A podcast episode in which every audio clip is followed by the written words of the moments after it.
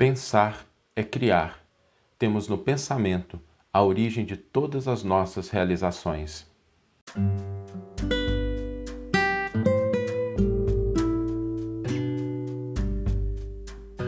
Você está ouvindo o podcast O Evangelho por Emmanuel, um podcast dedicado à interpretação e ao estudo da Boa Nova de Jesus através da contribuição do benfeitor Emmanuel.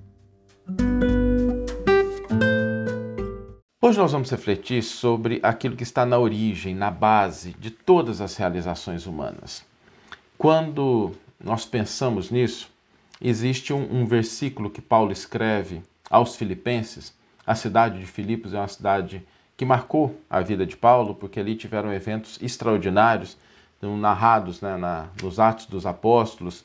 Paulo recebe uma espécie, né? Lá, às vezes as traduções trazem terremoto, a gente imagina que não tenha sido bem um terremoto ali, foi um outro tipo de fenômeno, mas a cidade de Filipos é uma cidade que Paulo passou ali com Silas e ele escreve uma carta a Filipos e nessa carta ele endereça algo muito positivo, algo que nós deveríamos ter sempre em mente, que é a importância do nosso pensamento, da qualidade dos nossos pensamentos. Por que, que isso é importante? Porque na prática os pensamentos eles estão na base, na origem de tudo o que nós realizamos. Todas as realizações humanas, sejam individuais ou coletivas, têm a sua origem no pensamento. Por isso, para onde nós direcionamos o nosso pensamento, nós estamos direcionando energias, forças poderosas que vão levar à concretização daquilo que está ocupando a nossa mente. E quando a gente fala que está ocupando, podem ser coisas boas, podem ser coisas ruins, podem ser coisas positivas, podem ser coisas negativas. O pensamento ele cria, ele gera esses elementos que vão se conectando com aquilo que está à nossa volta. E por que, que é importante a gente se lembrar desse aspecto? Porque às vezes a gente não utiliza o nosso pensamento tendo consciência, tendo força, tendo persistência. E a gente vai deixando que os nossos pensamentos sejam levados pelo dia a dia, pelas circunstâncias. Eu não sei se já aconteceu com vocês. Ontem eu estava conversando com a Larissa, né? A gente estava debatendo algumas coisas e aí de repente a gente falou assim: não, vou anotar esse negócio aqui no celular. Aí você pega o celular para anotar alguma coisa e de repente vê que tem um WhatsApp. Aí você fala assim: não, vou só responder o WhatsApp. Aí na hora de responder o WhatsApp, você vê que alguém fez um comentário. Aí o comentário leva para um vídeo, leva para uma postagem. Tá?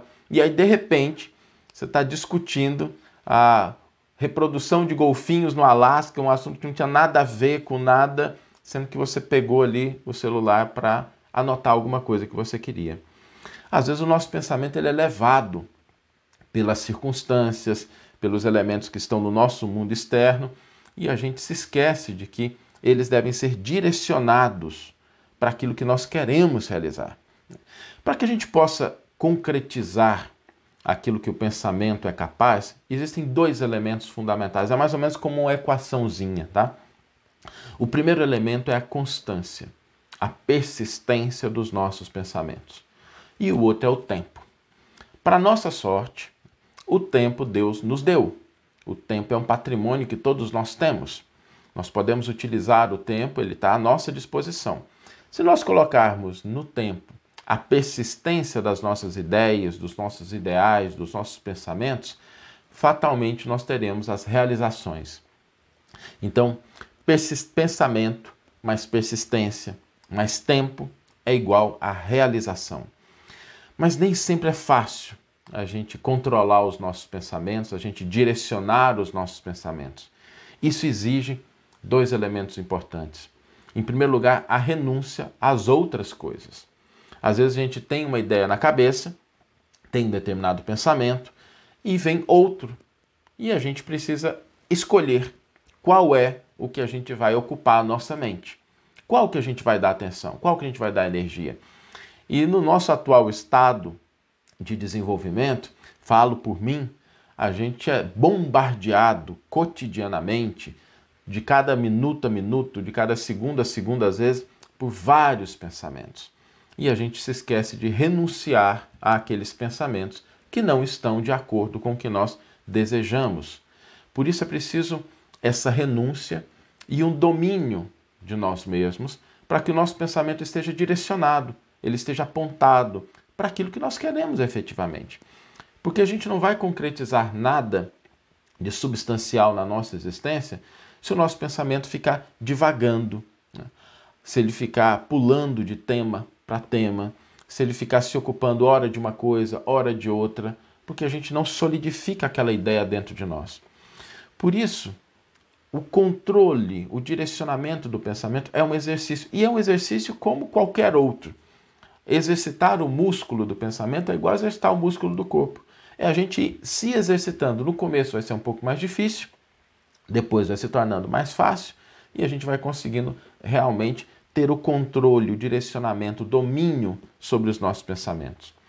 Do ponto de vista do crescimento espiritual, que é o que nos importa, sobretudo, esse elemento, essa regra, essa lei valem da mesma forma.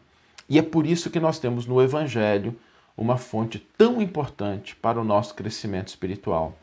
Porque o Evangelho, os versículos do Novo Testamento, as falas de Jesus, o exemplo, servem para a gente ir direcionando o nosso pensamento para as fontes mais elevadas da vida, direcionando para o alto, direcionando para o bem, para o belo, para aquilo que vai engrandecer a nossa alma.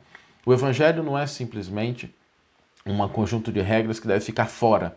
Aliás, é por isso que muitas vezes a gente tem ideias, a gente acalenta propostas de mudança, de melhoria, mas a gente não consegue concretizá-las porque a gente fica só no exterior. É fácil a gente mudar o que a gente fala, é fácil a gente mudar o que a gente diz, né? como a gente se expressa, mas se isso não estiver conectado com uma mudança íntima, com uma construção interna, com uma constância de pensamentos, isso ora vai para um lado, ora vai para o outro, e a gente vai ficar navegando aí de acordo com as águas da vida, né? Mas sem um direcionamento concreto. Por isso o evangelho, ele nos ajuda a direcionar o nosso pensamento. Pensar naquilo que Jesus falou, pensar nos exemplos, acalentar isso durante o dia, ter persistência. Não é só em determinados momentos, mas a todo, todo durante todo o nosso dia, quando a gente começar devagar, quando pensamentos de desânimo, quando pensamentos de ódio, quando pensamentos de raiva começarem a ocupar a nossa mente, nós tenhamos essa disciplina de buscar redirecionar esse pensamento. E quando a gente fala de crescimento espiritual, o Evangelho é um foco extraordinário. Entendendo esse princípio, voltamos a repetir, nós temos a chave, a equação daquilo que está na base das nossas realizações Pensamento mais persistência mais tempo é igual a realizações.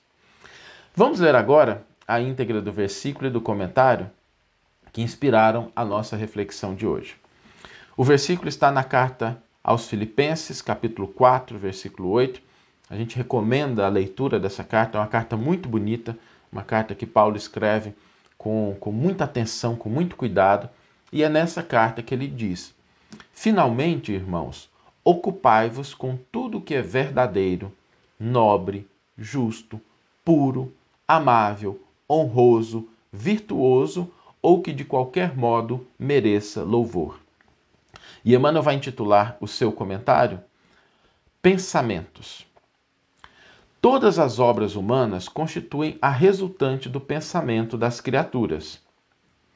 O mal e o bem, o feio e o belo viveram, antes de tudo, na fonte mental que os produziu, nos movimentos incessantes da vida. O Evangelho consubstancia o roteiro generoso para que a mente do homem se renove nos caminhos da espiritualidade superior, proclamando a necessidade de semelhante transformação rumo aos planos mais altos. Não será tão somente com os primores intelectuais da filosofia que o discípulo iniciará seus esforços em realização desse teor. Renovar pensamentos não é tão fácil como parece à primeira vista. Demanda muita capacidade de renúncia e profunda dominação de si mesmo, qualidades que o homem não consegue alcançar sem trabalho e sacrifício do coração. É por isso que muitos servidores modificam expressões verbais, julgando que refundiram pensamentos. Todavia, no instante de recapitular, pela repetição das circunstâncias, as experiências retentoras, encontram, de novo, análogas perturbações, porque os obstáculos e as sombras permanecem na mente, quais fantasmas ocultos. Pensar é criar. A realidade dessa criação pode não exteriorizar-se de súbito no campo dos efeitos transitórios, mas o objeto formado pelo poder mental vive no mundo íntimo, exigindo cuidados especiais para o esforço de continuidade ou extinção. O conselho de Paulo aos Filipenses apresenta sublime conteúdo. Os discípulos que puderem compreender-lhe a essência profunda, buscando ver o lado verdadeiro, honesto, justo, puro e amável de todas as coisas, cultivando-o em cada dia, terão encontrado a divina equação. Que você tenha uma excelente manhã, uma excelente tarde, uma excelente noite e que possamos nos encontrar no próximo episódio. Um grande abraço e até lá!